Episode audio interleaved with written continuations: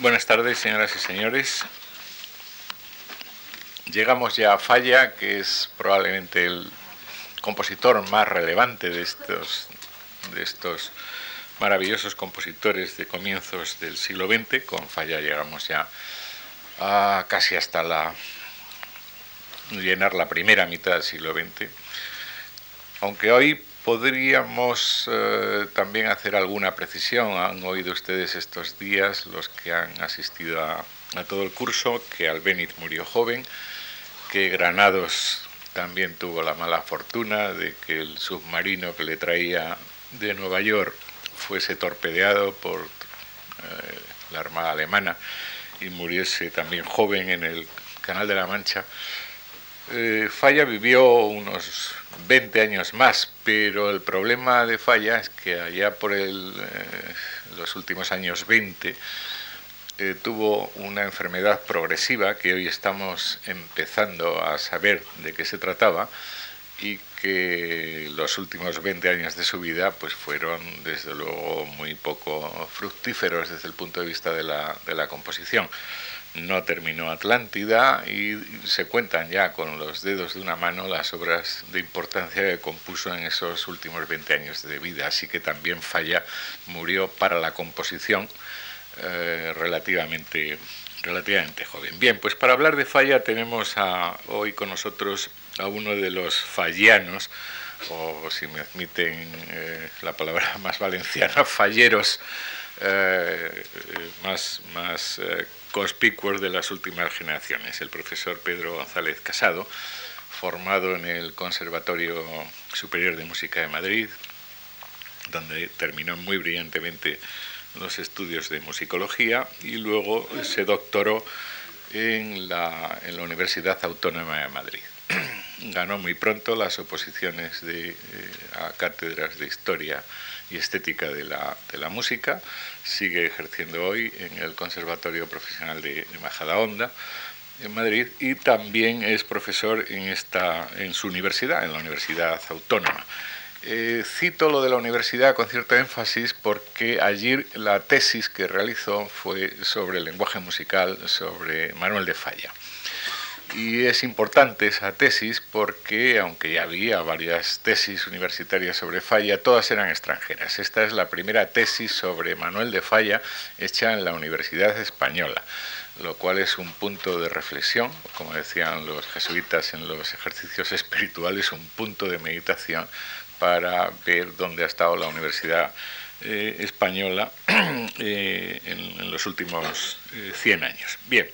Pedro González Casado es ya autor de, numerosos eh, trabajos, aún no está editada su tesis sobre falla, esperemos que verla pronto editada, pero fruto de ella, sin duda, o de reflexiones eh, que continúa haciendo, o trabajos que continúa haciendo, son ya bastantes los, los trabajos de los que todos nos nutrimos. Y aparte de los eh, relacionados con, con, con falla, pues está trabajando ahora y también es un libro que esperamos que publique pronto sobre cuestiones de análisis del estilo musical, eh, cosa que eh, hace muy bien eh, desde, pues desde que era alumno del conservatorio. Y lo puedo decir con ah, conocimiento de causa porque yo fui uno de sus profesores.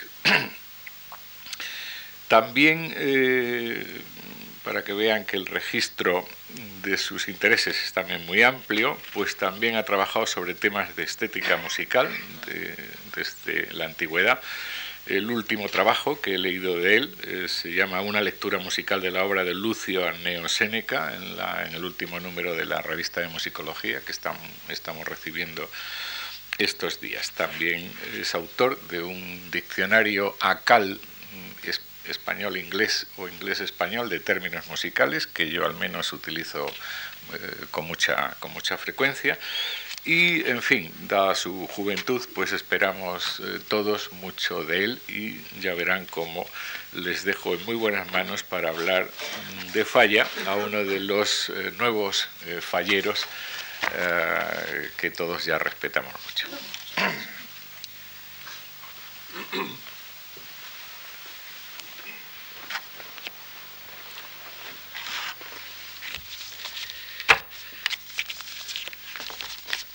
Muy buenas tardes a todos ustedes. Y tras la amable presentación del profesor don Antonio Gallego, intentaré eh, hablar de una serie de aspectos de la obra de Manuel de Falla sin caer en los tópicos que a veces se han dicho, tal vez en demasiadas ocasiones, sobre su obra, y dejando hablar a aquellos que fueron sus compañeros de trabajo, es decir, aquellos que fueron compositores dentro de los mismos años, decía dejarles hablar y luego sobre todo mm, viendo, ¿no? O sea, cuál ha sido mm, la opinión unas veces más cercana al compositor y otras veces también, por qué no decirlo, eh, crítica. La conferencia se titula La obra de Manuel de Falla comentada por los compositores coetáneos. Entonces creo que el tema mm, enlaza o pretende enlazar con la intención general del ciclo que ha programado la Fundación Juan March. Y ya que las clases giran en torno a lo que es el esplendor de la música entre los años 1900 y 1950, mi intención es examinar algunos de los muchos juicios que se han vertido sobre la obra de quien siempre consideró a los otros autores como auténticos compañeros. La producción de Falla, como la de cualquier compositor, se fue haciendo, lógicamente, eh, poco a poco. Entonces su música fue tomando contacto con distintas generaciones. Y estas generaciones valoraron la figura del compositor de maneras diferentes. Podemos pensar en las influencias que generalmente se aceptan que tuvo pues, de Felipe Pedrel, más de tipo estético creo yo que de tipo técnico, o en París los consejos que recibió de Albéniz, de Paul o de Debussy. Tampoco hay que olvidar una etapa que muchas veces mm, no se conoce lo suficiente, que es su formación en su, en su Cádiz natal. Ahora bien, igual que él recibe las influencias de, de estos autores, sus obras, importantes y desde luego conocidas, han sido modelo especialmente para la generación posterior, o sea, para autores como Ernesto Halfter, por citar un ejemplo así, o más que, creo que puede ser conocido mm, por todos nosotros. Además, los compositores coetáneos, es decir, sus compañeros de profesión, opinaron y valoraron de forma diversa, como decía antes, las creaciones de don Manuel. Entonces, la idea que voy a ir exponiendo a través de los testimonios de estas personas es saber lo que han dicho sobre la obra de Manuel de Falla aquellos compositores más relevantes de su época. Por supuesto que es una visión parcial, porque no puedo seleccionar, ni muchísimo menos, eh, o sea, no podría leerles a ustedes ¿no? la cantidad ingente de textos que hay, pero sí que he buscado algunos que me parecen más relevantes y sobre todo centrados o que hablan de diversas obras de falla, haciendo especial énfasis en aquella que se considera como su, su primera obra relevante, que es la, vida, la vida breve. Esta cuestión la cuestión generacional, podríamos decir, creo que mm, debe ser explicada o que merece una explicación antes de hablar de estos personajes, porque si no, tal vez no sepamos exactamente de quién hablamos, ni mm, tal vez no sea fácil situarlos en el, tiempo. Hay una serie de, de compositores, una generación bastante nutrida, que luego resultaron ser de muy diversa talla, los que acompañan a Falla a lo largo de su vida. Entonces, los más importantes, los que suelen aparecer, los que creo que pueden ser por conocidos mm, por todos, y los que yo voy a tratar, o algunos de los que yo voy a tratar en esta conferencia, son cinco. O sea, son cinco los, los autores fundamentales. Conrado del Campo, que nace en 1878, Joaquín Turina, que este sí me imagino que lo, que lo conocerán, Julio Gómez, Jesús Guridi y Óscar Esplá. Conrado del Campo nace en el 78, decía, y muere en el 53. Turina en el 82, o sea, estamos siempre al final del siglo XIX, y muere en el 49. Julio Gómez en el 86, muere en el 73, vivió más. Jesús Guridi nace el mismo año, en 1876, y muere en el 61. Y Óscar Esplá, curiosamente, también nace en el mismo año, en 1876, y muere en, el, en 1886 perdón, y muere en 1976. Falla, no lo he dicho, pero bueno, por si acaso es necesario, nació en 1876 y murió en 1946. Luego estos compositores son los rigurosamente contemporáneos de don Manuel y representan el equivalente musical de lo que sería la generación literaria del 98. O sea que esto creo que puede ser importante este dato. Casi todos, por no decir todos, abordaron el problema de la ópera nacional, y ya verán ustedes que este es un tema que aparece repetidas veces en las opiniones que revisaremos. O sea, la defensa de una ópera propia, de raíz española, distinta de la italiana y, por supuesto, con una mayor categoría artística y también compositiva de lo que era la zarzuela tan popular entonces. Este grupo de autores, según mi opinión, son más importantes por haber sentado las bases de lo que es el sinfonismo español, que era prácticamente inexistente a principios de siglo y se convirtió en un, sinfonismo real después del trabajo, después de la producción de, estos cinco compositores especialmente. Con la, música de cámara ocurre prácticamente lo mismo. Era un género abandonado y era un género incluso marginal dentro de la producción de nuestros autores. Sin embargo, algunos compositores como Conrado del Campo tienen una producción camerística, concretamente los cuartetos, que es absolutamente excepcional.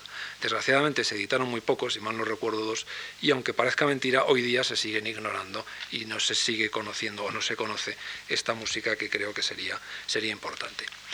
Los compositores que vinieron después de ellos los conocían a este grupo en general como los maestros.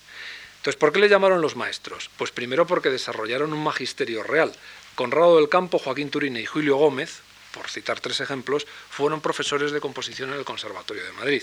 Y Guridi fue catedrático de órgano. De hecho, yo he tenido profesores que luego han sido mis compañeros, aprovechando la, presentación del profesor gallego, que han sido alumnos de Guridi y hablaban en sus clases pues, de las clases de órgano de Guridi, por ejemplo. Y luego, además, desde una perspectiva histórica, desde una perspectiva actual, son los verdaderos maestros del siglo XX el apelativo este de los maestros fue recogido por el, escritor y compositor que actuará, eh, creo que actuará, creo que un actuado, ¿no? en este ciclo, Tomás Marco. En una de sus obras mm, más populares, tal vez, que es la historia de la música española, de la colección de Alianza, emplea estos términos. Y estos son los que han pasado, este, este, nombre de los maestros es, lo, es el, término que ha pasado a la ¿cómo diría?, a los escritos más corrientes ¿no? y a la, manera, en una palabra, de referirse a estos, a estos compositores. Además, como decía antes, la generación es muy nutrida. ¿no? Hubo otros, voy a citar algunos, aunque sé que va a ser tal vez un poco pesado, pero tal vez los nombres le suenen, que han sido grandes autores, pero comparados con estos cinco se pueden considerar que son menos relevantes.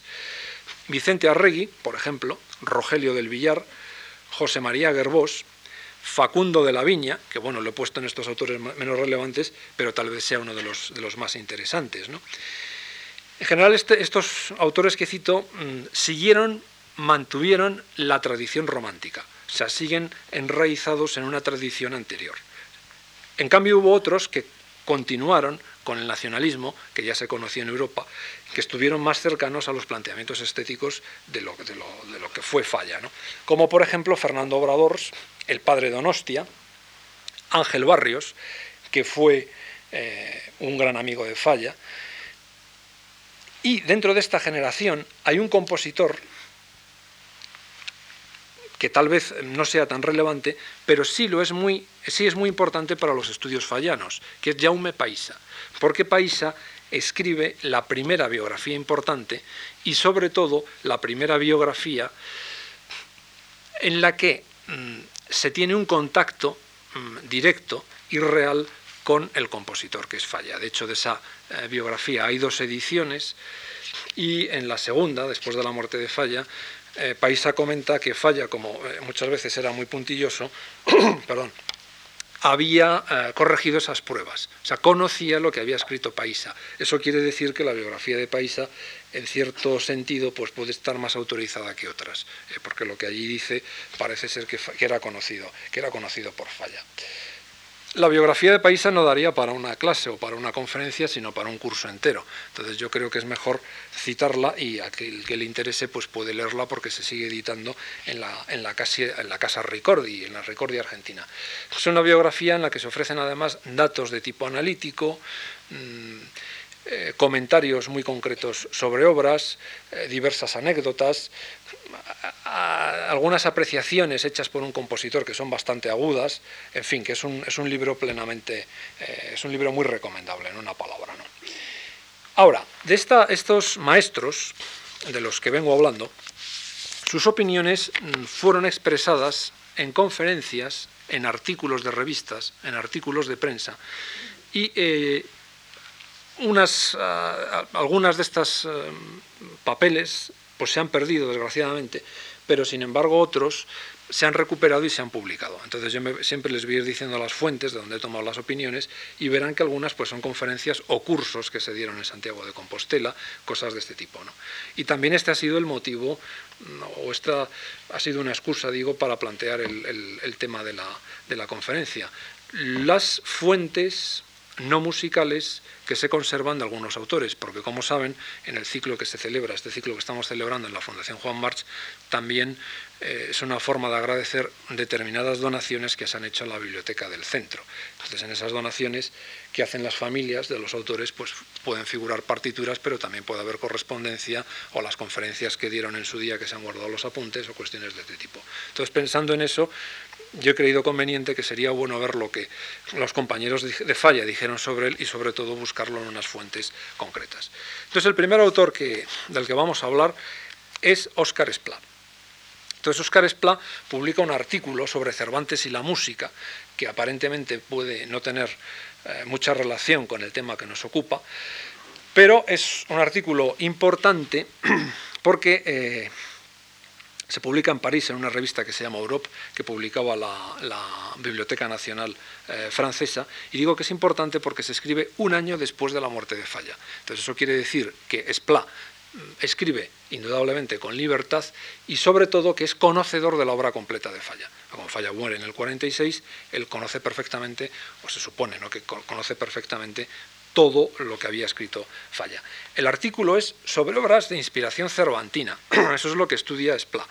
Ahora, al estudiar las obras de inspiración cervantina, en un momento dado tiene que estar o está obligado a hablar de determinadas obras de Falla. Lo que pasa es que curiosamente, ahora les empiezo a leer el, texto, mm, en este caso lo que voy a leer digo, es un comentario absolutamente al margen.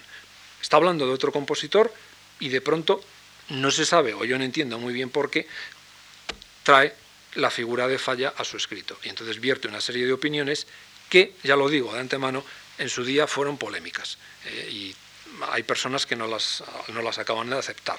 También hay que tener en cuenta el temperamento de Oscar Esplá, su formación, y bueno, pues que era una persona que aquello que francamente eh, creía lo decía, aunque pudiese herir determinadas sensibilidades. Entonces ya digo que se va a mostrar crítico y nos va a decir, según su opinión, de dónde procede la música de Falla. Dice, un año más tarde tiene lugar en Madrid la representación de la venta de Don Quijote, de Ruperto Chapí, una de las más bellas muestras de la zarzuela escrita al género chico. Chapí es un compositor bastante mal comprendido. Ha escrito tantas zarzuelas y a tal velocidad que en general la calidad de su producción se resiente. Hasta aquí no hay más problemas. Pero ahora fíjense, pero entre sus obras hay algunas que son verdaderas cumbres del teatro lírico español.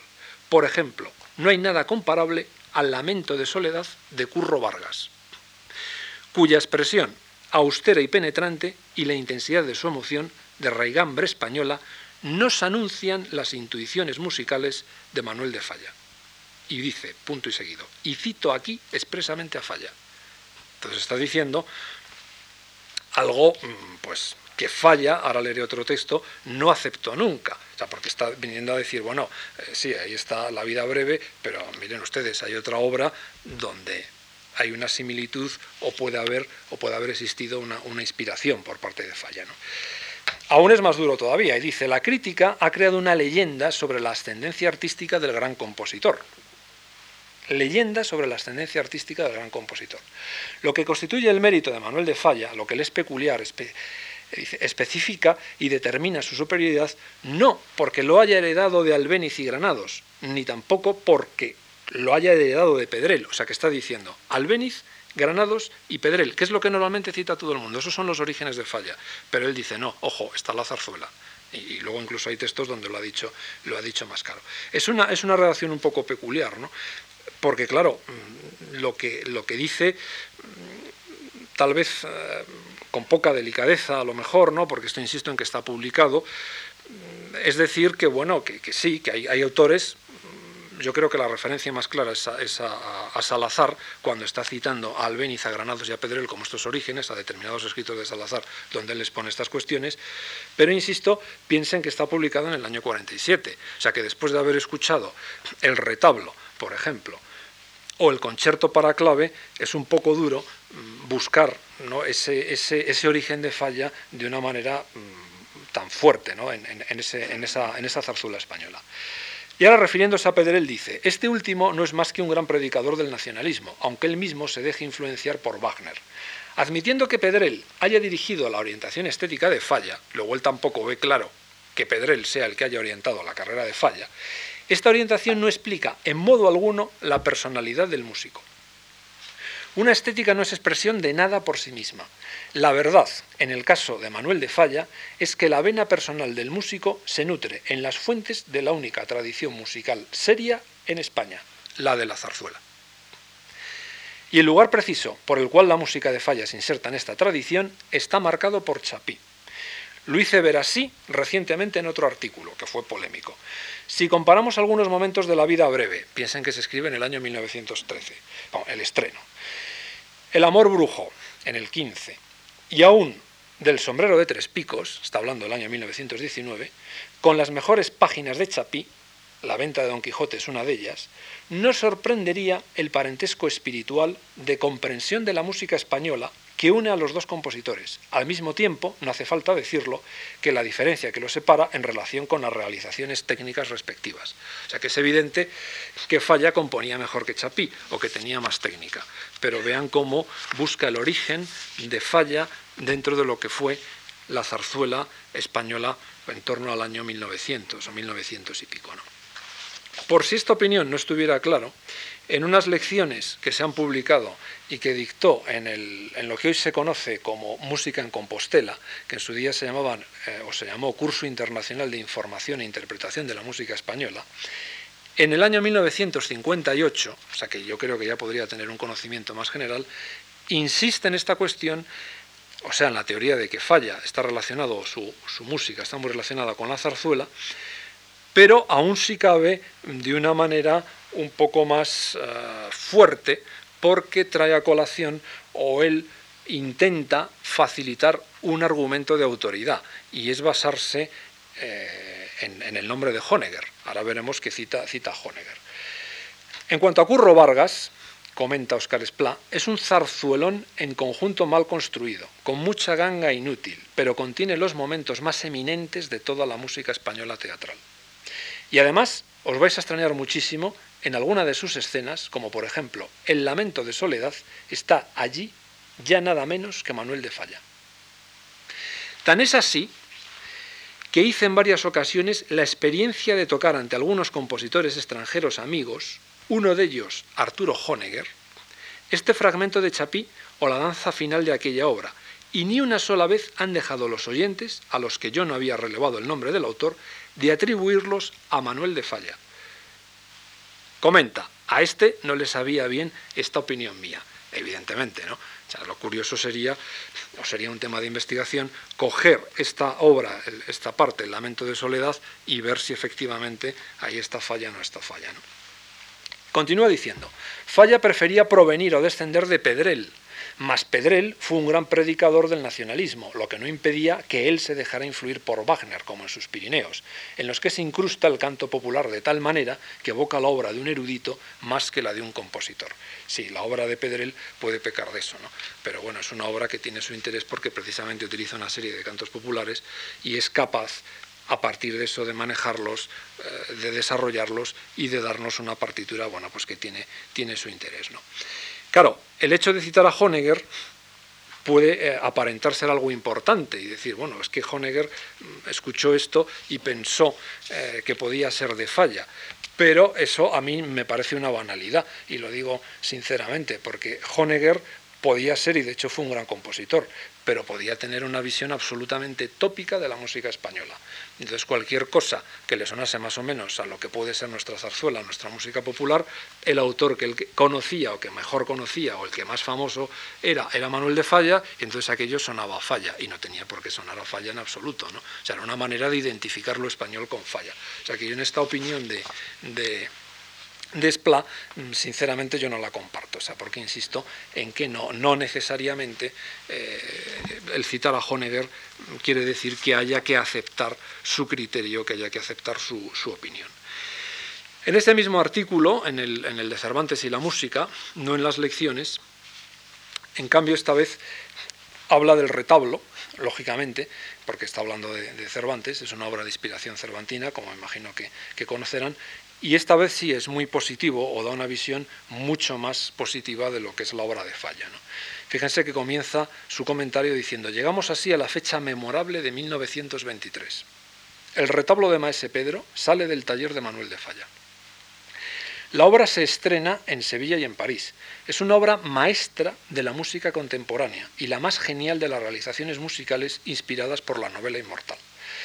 El neoclasicismo escarlatiano de Falla se manifiesta aquí como un milagro del arte actual. Los temas y las cadencias antiguas, de pura esencia castellana, en esto efectivamente acierta, de los que el compositor se sirve, conceden a este Don Quijote musical el prestigio de la autenticidad. La inventiva se revela poderosa en la armonía. La armonía algunos han asistido a mi clase anterior, otros no, pero es una manera muy particular eh, de componer, es un empleo muy particular de los acordes. Luego vamos a escuchar un fragmento y aunque algunos de ustedes no sean especialistas en música o no tengan unos conocimientos técnicos, verán cómo se pueden apreciar determinadas características. Dice, revela una poderosa armonía, también es muy interesante la estructura técnica y el todo se funde dentro de una atmósfera emotiva en la que el humanismo evidente, lógico, que exhala la locura de Don Quijote, se expresa por un pensamiento musical elevado y noble. La estructura técnica de la que habla aquí Spla fue subrayada por otros comentaristas. De hecho, Poulain, en una entrevista que concede para hablar sobre la obra de Falla, está también publicada, es una de las obras que Poulain más aprecia y habla precisamente de una estructura que le parece eh, excepcional.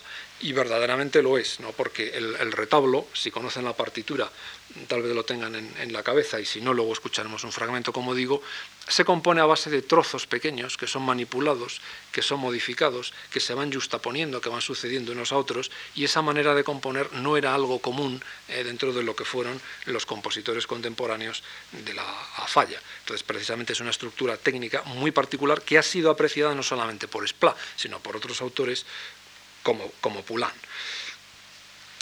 Continúa, dice, la obra concebida como una farsa para marionetas se representa sobre el retablo de Maese Pedro con la intervención de tres personajes, Don Quijote, Maese Pedro y el Trujamán.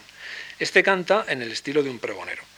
El retablo, escrito para una pequeña orquesta de cámara, con arpa y clave, atestigua un conocimiento sorprendente del valor expresivo de los timbres, y efectivamente este es otro de los grandes valores de esta obra, la distribución tímbrica que tiene, los instrumentos, los instrumentos perdón, que forman parte de la plantilla. Aparece un clave, por ejemplo. Entonces el clave hoy día pues es algo mm, normal o todos lo conocemos, ¿no? pero se conoce precisamente gracias a los trabajos y a los conciertos numerosísimos que dio una clavecinista amiga de Manuel de Falla, que se llamó Banda Landosca. Entonces, todo ese resurgir de la música antigua en partes de esta época. ¿no?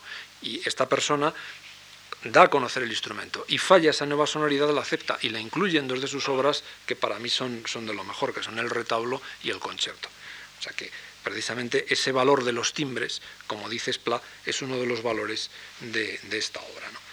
Pero claro, si esto lo comparamos, lo que está diciendo ahora es Pla, que como ven es, es, aceptar plenamente la obra de Falla y valorarla muy positivamente, no tiene demasiado sentido, o al menos se contradice en lo que ha dicho unos párrafos antes, incluso dentro del mismo artículo. O sea, está diciendo que aquí lo importante es la zarzuela, o sea, es rebajar un poco, incluso si se quiere, ¿no? lo que es eh, la figura de Falla, para luego decir que el retablo es una obra sorprendente.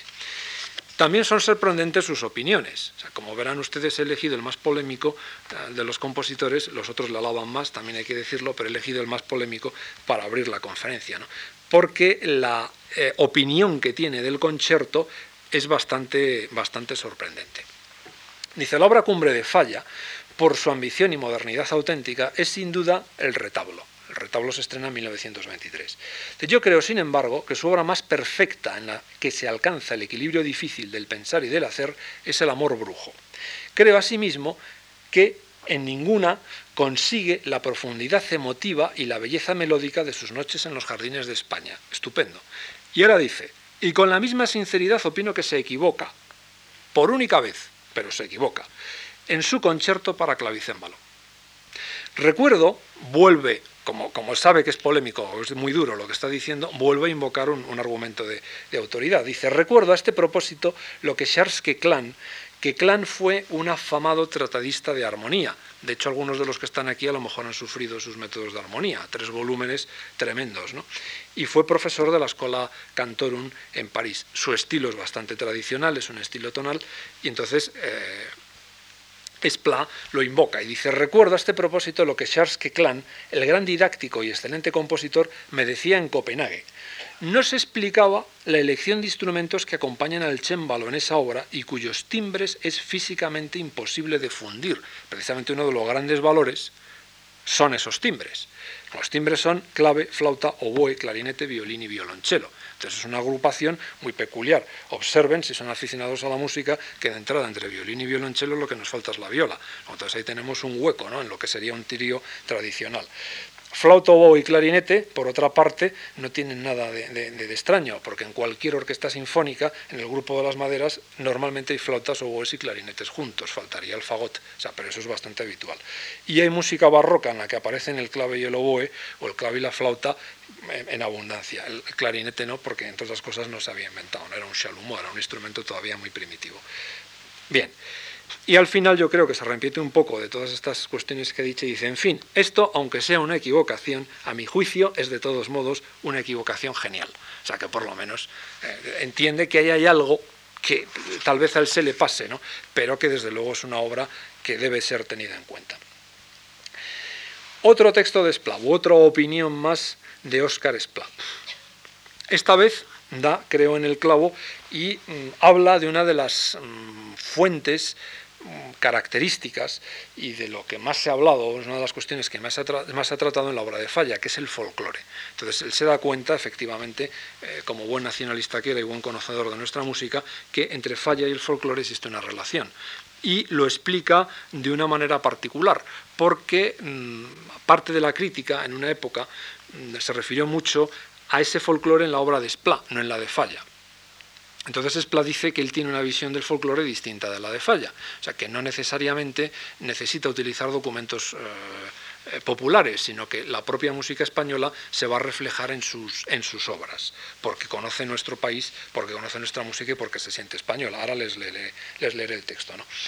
Y lo cierto es que dentro de esa visión que tiene del folclore, la de Esplá siempre sería una visión más del folclore del Levante, del folclore alicantino, mientras que en Falla mm, se ha pretendido dar una visión más de su folclore relacionado con Andalucía, cosa que no acaba de ser cierta, porque hay otras obras como el retablo o el concierto que son más de inspiración castellana. Eh, no necesariamente hay que referirse siempre al folclore andaluz cuando se habla de folclore. Dice el gran compositor francés y temible crítico que acaba de morir, Florent Schmitt, dijo una vez que el folclore levantino español lo había inventado yo. Lo dijo a propósito de otra crítica francesa en la que se aseguraba, con motivo de una audición de mis canciones playeras, que yo hacía con el canto popular levantino lo que Falla con el folclore andaluz.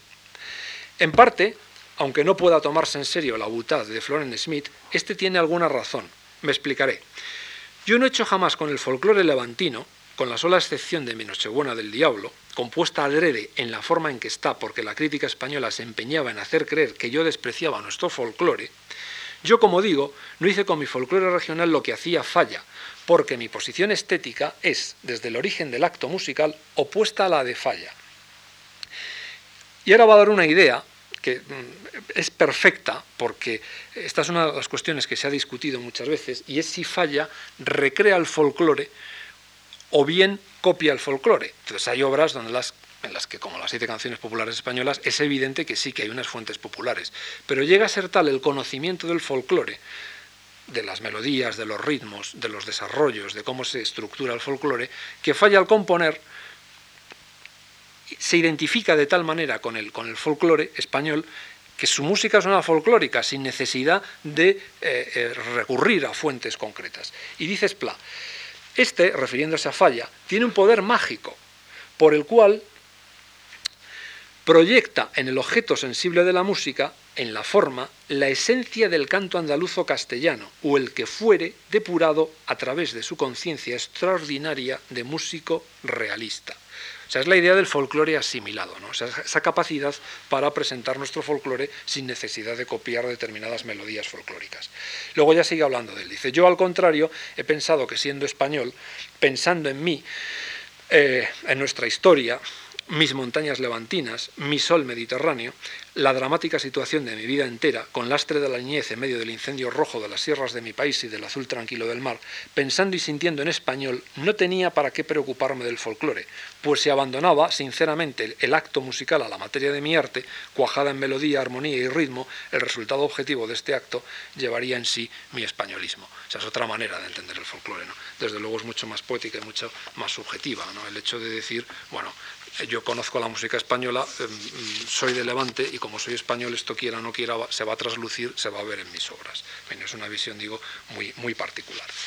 Hasta aquí las opiniones de Óscar Esplá. Óscar Esplá era mucho más eh, técnico, era un, autor con una formación intelectual eh, más grande, más exhaustiva, y mucho más completa que otros compositores de esta generación y esto sin duda se transcribe en estos escritos y en estas opiniones que les he expuesto a ustedes.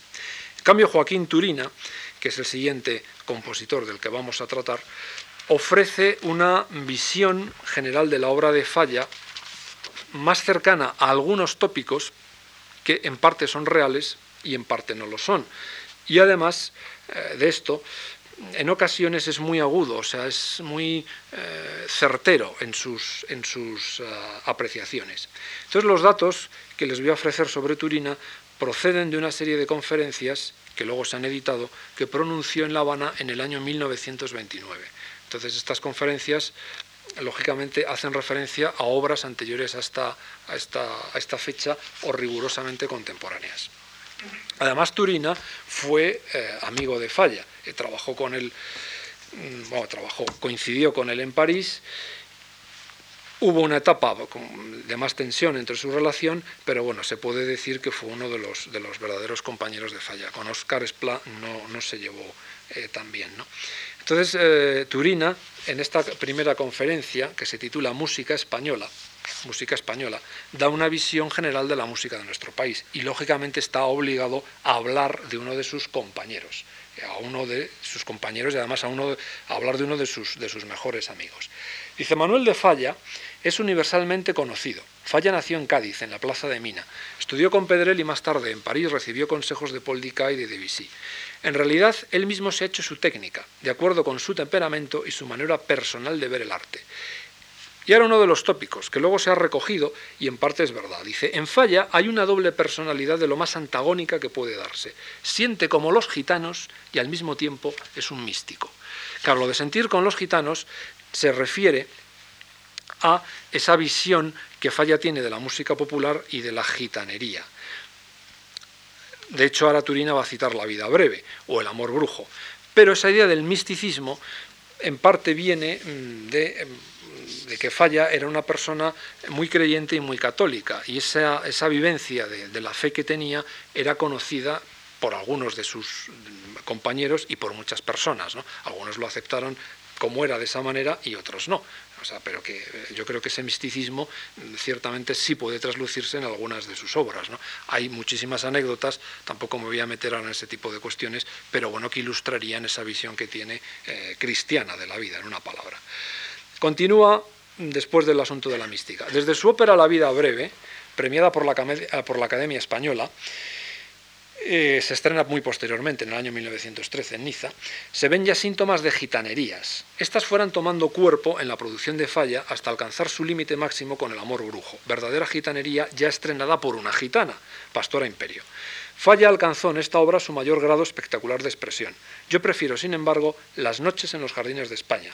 Más reconcentrada quizá, es una obra de gran altura de concepción. En el sombrero de tres picos, la gitanería se muestra en trozos sueltos. Falla prepara una desviación hacia horizontes nuevos. Efectivamente, un salto de varios siglos, como fórmulas, como primitivismo de declamación, como modalidades gregorianas, se refleja en el retablo de Maese Pedro, aderezado con rasgos politonales. Luego hablaremos de esto, ¿eh? porque es una cuestión técnica, porque añade Turina, dice rasgos politonales y entre paréntesis, admirablemente hechos, o sea, porque la politonalidad suponía la admisión de unas disonancias muy fuertes. Entonces la música de Falla siempre se centraba en la tonalidad igual que la de Turina. Entonces no necesariamente aceptarían este tipo de disonancias tan particulares.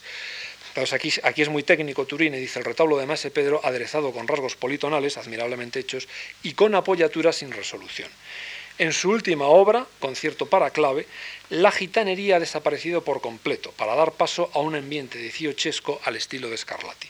Tal es hasta ahora el insigne músico gaditano. Efectivamente, es hasta ahora, ¿no? porque la obra, como digo, es del año 29.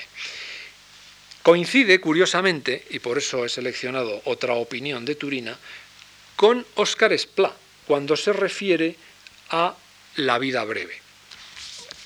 Esta ah, opinión mm, la expresa en una conferencia que luego se ha publicado que dio en la Universidad de Oviedo en un curso de verano en el año 1943 y se titula Desenvolvimiento de la música española en estos últimos tiempos.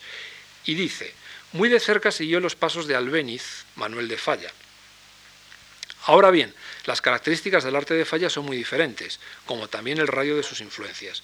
Una de sus primeras obras, La vida breve, conserva aún huellas del teatro español de Chapí.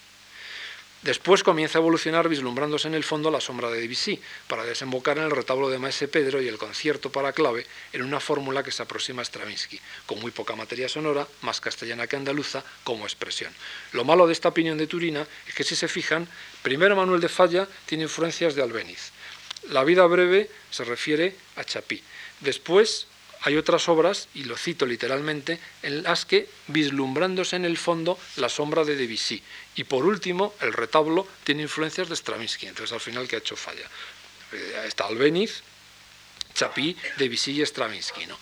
Es, es, una cuestión, eh, bueno, yo creo que un poco general, ¿no? Lo que está diciendo, pero sin embargo en esta opinión sobre lo que es las primeras obras de Falla coincide plenamente con Oscar, con Oscar También Turina, y ahora lo vamos a escuchar porque es una opinión más para, mm, para expertos, digamos, pero yo creo que todos ustedes son perfectamente capaces de, de entenderlo, se refiere en alguna cuestión a los rasgos técnicos que tienen algunas obras de Falla, porque de hecho hay obras que son muy novedosas y que salen de ese tópico de la gitanería y del folclore y de la música española. hay obras que son plenamente internacionales, basándose, no obstante, en la, tradición de, de, cuestiones españolas, como puede ser el Quijote, pero esas obras, digo, son internacionales y fueron merecedoras de la admiración de muchos compositores europeos, personajes como Stravinsky o Ravel.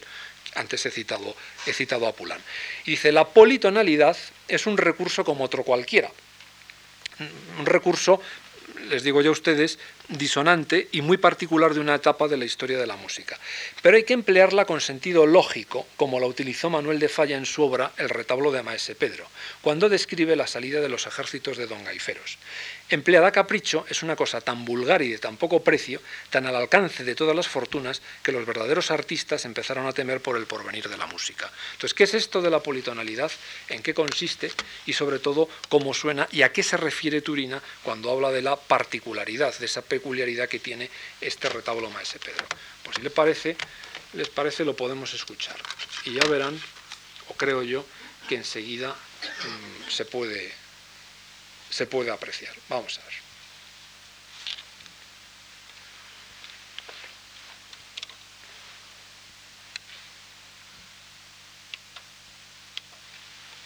A ver si se abre el también. Ahí está. Muy bien.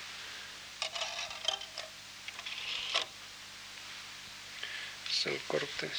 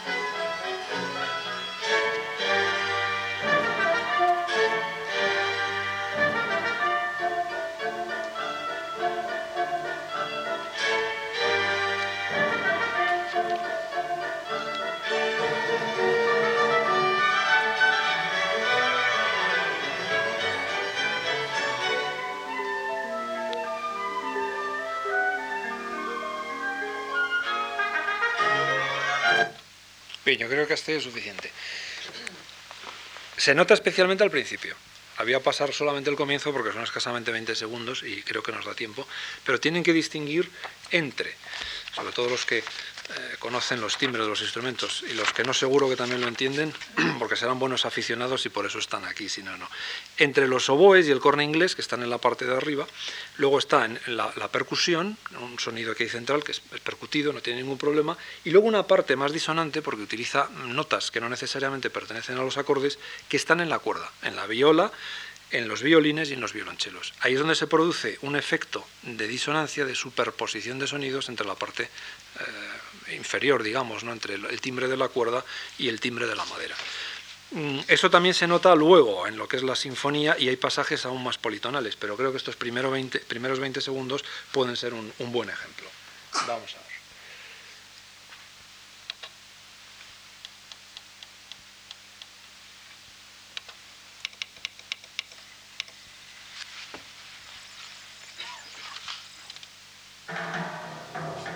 Ahora cuando entre la cuerda, ahí está abajo.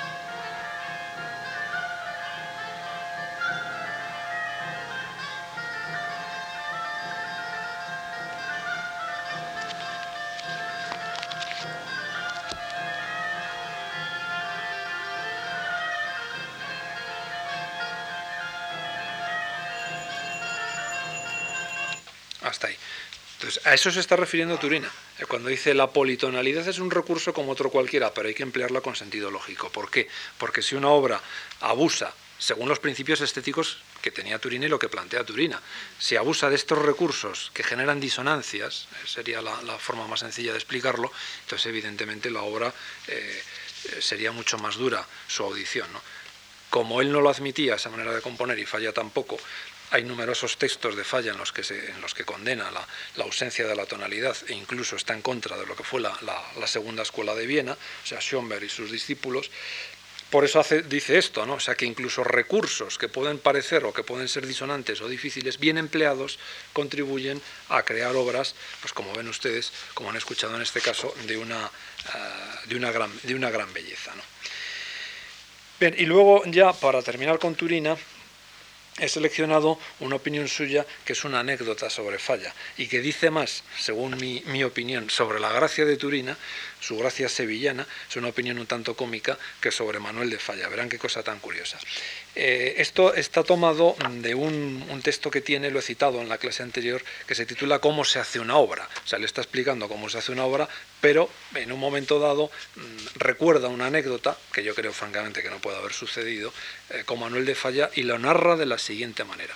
Dice, quien asegura que para instrumentar bien es necesario saber tocar todos los instrumentos de la orquesta. Me parece dicha opinión tan pueril que no creo necesite comentarios. Sin embargo, sin obligación de tocarlos, hay que conocerlos bien para evitar contratiempos. Hasta aquí de acuerdo. Los profesores de orquesta, en los ensayos, suelen levantarse de sus sitios y acercarse aparentemente tímidos al autor para decirle, Maestro, este pasaje no lo puedo hacer. Raro es el compositor a quien no haya ocurrido un incidente de este género. A Wagner lo mareaban con sus difíciles pasajes en la cabalgata de Valquirias. Y dice, Manuel de Falla puso un trino de flauta en su primera versión del sombrero de tres picos, que se titulaba El corregidor y la molinera, que no podía hacerse. Busque usted quien le ayude, contestó malhumorado el autor de La vida breve, ante la queja del flautista. Y esto se hizo, pues el vecino de Atril le prestó el onceno dedo que le faltaba para realizar el trino. Evidentemente es, la gracia de Turina, ¿no? Imagínense un señor tocando la flauta y el de la tril al lado para hacer el trino poniendo el dedo, Pero bueno, da una idea de ese, que por eso lo he citado, de esa amistad y de ese compañerismo y de la gracia que indudablemente eh, tenía Turina al, escribir, porque está escrito, insisto, este tipo, este tipo de anécdotas. Bien, otro autor del que quería hablarles a ustedes es Julio Gómez, que tal vez eh, sea más desconocido del gran público, pero es un autor valioso. Entonces, Julio Gómez, que fue, como, como he dicho, también profesor de composición en el, Conservatorio de Madrid, mm, en su discurso de ingreso en la Real Academia de Bellas Artes de San Fernando, en el año 1956, defendió o habló sobre los problemas de la ópera española. Entonces, al hablar de la ópera española, necesariamente mm, se refirió a Manuel de Falla. Y es una opinión creo que muy curiosa porque tal vez sea exagerada, pero bueno, yo solo voy a dejar a su juicio lo que dice sobre la obra porque la vamos a escuchar en una palabra, ¿no? Verán, dice, esa comunidad de ideales estéticos y de procedimientos técnicos falta por completo en los compositores de música que han escrito óperas. Se refiere a los compositores que han escrito óperas en España por no citar más que a los sobresalientes entre los de nuestros próximos antepasados, y aunque en alguna ocasión la crítica haya podido creer lo contrario, las figuras de Pedrel, Bretón, Chapí y Emilio Serrano son figuras aisladas que no tienen nada de común, salvo, con la excepción del primero, una remota semejanza que les da la comunidad de formación escolar y que solo se advierte en sus primeras obras. Después, nuestros compositores más eminentes, aquellos que han logrado franquear la barrera local y hacerse internacionales, Albéniz, Granados, Falla y Turina, producen música dramática en la que se trasluce claramente la incomodidad con que habitan un hogar que les es extraño y hasta hostil la, opinión es, también es muy dura, porque lo que está diciendo es que, claro, no hay una tradición operística y que algunos autores cuando se meten a hacer ópera, pues hay cosas que no saben resolverlas. ¿no? Dice, en muchos momentos se llega a hacer doloroso el contraste entre la genialidad de la inspiración musical y la patente falta de habilidad para situarla en las estrechas lindes de un escenario teatral. Una observación interesantísima, porque dice, esto no se puede poner en escena. El desarrollo escénico no es bueno. Entonces es lamentable que ocurran este tipo de cosas, pero fíjense ustedes que más lamentable es la inspiración genial y la capacidad que tienen nuestros compositores. ¿no? Dice, en la obra dramática más perfecta desde el punto de vista técnico, entre las escritas por estos cuatro compositores, La vida breve de Manuel de Falla, el drama puede decirse que casi no existe. Y el compositor llega al punto más alto de su inspiración cuando los personajes dramáticos ideados por el libretista desaparecen y solamente queda como protagonista un tema pictórico, la puesta del sol en Granada. Los que han asistido a mi clase anterior recuerden que hemos hablado de un texto en el que Falla hablaba de la importancia de los paisajes, de lo que es la pintura, de lo que es el color. Entonces, curiosamente aquí eh, Julio Gómez coincide, ¿no? dice, el compositor llega al punto más alto de su inspiración cuando los personajes dramáticos, ¿qué describe? La puesta del sol en Granada. Y dice, es una opinión que para mí es asombroso. Dice, entonces escribe ese prodigioso final del acto primero en el que se realiza con insuperable perfección técnica uno de los momentos de más exquisita belleza que existen en toda la historia de la música. Es una opinión que puede parecer exageradísima. Entonces yo lo que propongo es oír ese final es un poco largo, son seis minutos, puedo quitar algunos segundos porque sobre todo eh, el, ocaso, lo que es el atardecer, esa descripción del atardecer está más hacia el final ¿no? de lo que es esa, ese fragmento de la, partitura. Y si les parece, lo ponemos, a ver si, como dice Julio Gómez, es, es bellísima la página, desde luego, a ver si, como dice Julio Gómez, digo, es uno de los pasajes más exquisitos o más bonitos que existen en toda la historia de la música.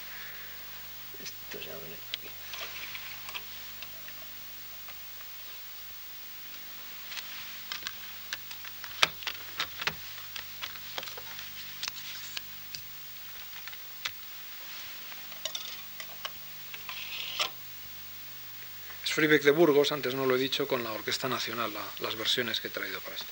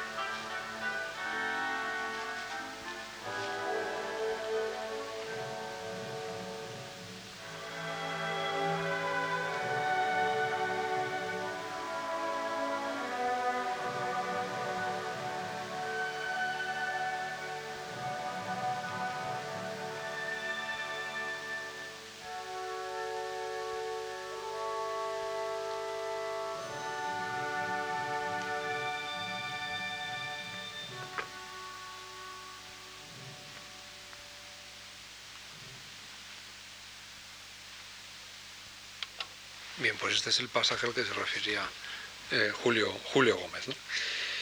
Bueno, ya para terminar, una última visión de la obra de Falla ofrecida en un acto muy particular, porque fue un homenaje eh, que redactó a petición de la Real Academia de Bellas Artes de San Fernando, Conrado del Campo, un homenaje que se celebró el, el primer año de la muerte, o sea, la conmemoración del primer aniversario de la muerte de Falla, en el año 47.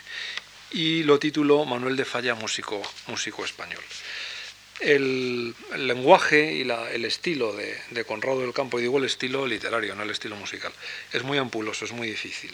Lo digo esto porque verán que mm, son unas descripciones a veces un tanto, un tanto peculiares. ¿no?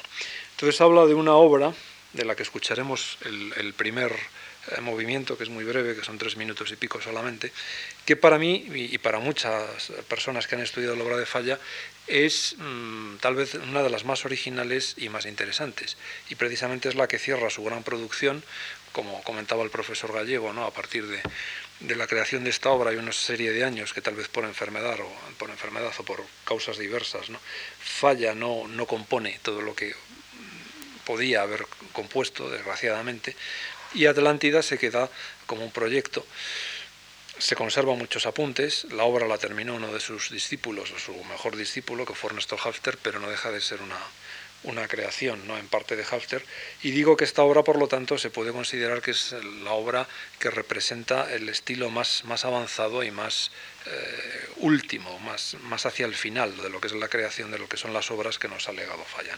Es el concierto para clave. Dice, es el concierto para clavicémbalo, flauta, oboe, clarinete, violín y violonchelo, culminante término de la ascendente evolución de, su pensamiento. O sea, justamente lo que les comentaba. obra la más reconcentrada, austera, pura y estrictamente musical de todas las suyas, crudamente despojada de todo lirismo y de toda ornamental galanura, pero en la que, como en ninguna otra de las anteriores, aunque en ninguna de ellas haya ausente, se acusa la presencia de un íntimo y profundo sentimiento religioso, que acciona sobre nuestra sensibilidad como una resonancia de espiritual consuelo, imprimiendo al concierto un carácter de poderosa e indefinible majestad, comparable a la que ostentan y a nuestra cautivada atención ofrecen esos sublimes atardeceres castellanos, tan serenos, tan evocadores, tan penetrados de espíritu y de tradición, tan acendradamente musicales, en fin, y a los que, sin duda, estuvieron, y los que, perdón, sin duda, estuvieron presentes en el pensamiento de Falla, cuando iba dando cima, con obstinado esfuerzo y voluntad firmísima, acogido al retiro de su vida interior, a esta obra genial, verdadero monumento del arte instrumental. Bueno, aparte de lo que he comentado del estilo, que creo que hasta es difícil leer el el, comentario, ¿no? Fíjense que dice verdadero monumento del arte instrumental. Luego a Conrado del Campo no le parece rara la instrumental, la instrumentación, ¿no? De la que se quejaba o de la que no tenía una buena opinión que Clan, ¿no? Tan moderna y a la par tan primitiva. Eso es absolutamente cierto. Verán que es una obra mm, que eh, presenta una, fuerza, una disonancia que es primitiva, pero también es obra, una obra muy moderna y fue una auténtica, eh, fue un auténtico hito en su, en su época. Z tan moderna y a la par tan primitiva. Entendido el vocablo en su más recto y permítasenos decir homérico sentido, de cuyo segundo tiempo, lento, profunda y concentrada página que trae al pensamiento la grandeza y armoniosa elevación de la nave de un templo gótico, bueno, ya estamos con las cuestiones de...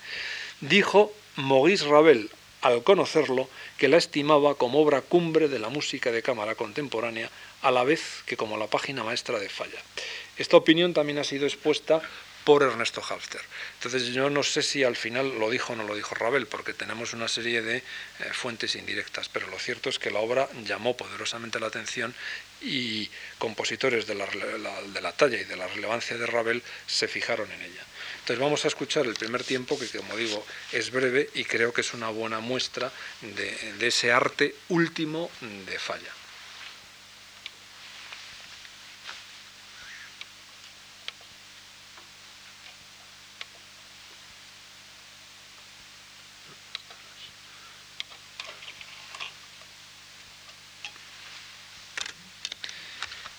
Toca Genoveva Galvez, es la, la solista.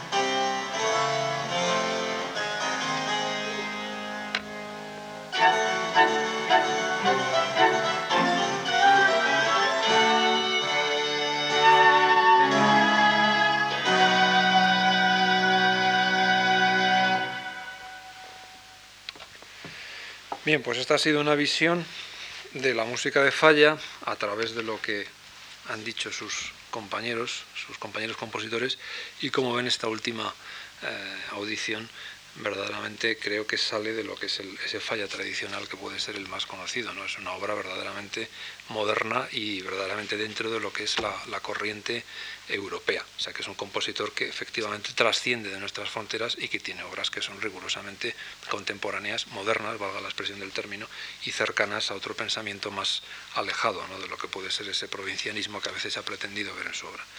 Y ya solo me resta agradecer a la Fundación Juan March y a su director de actividades culturales, profesor Antonio Gallego, su invitación para participar en el aula abierta del esplendor de la música española y a todos ustedes agradecerles la atención que me han prestado. Nada más. Buenas tardes.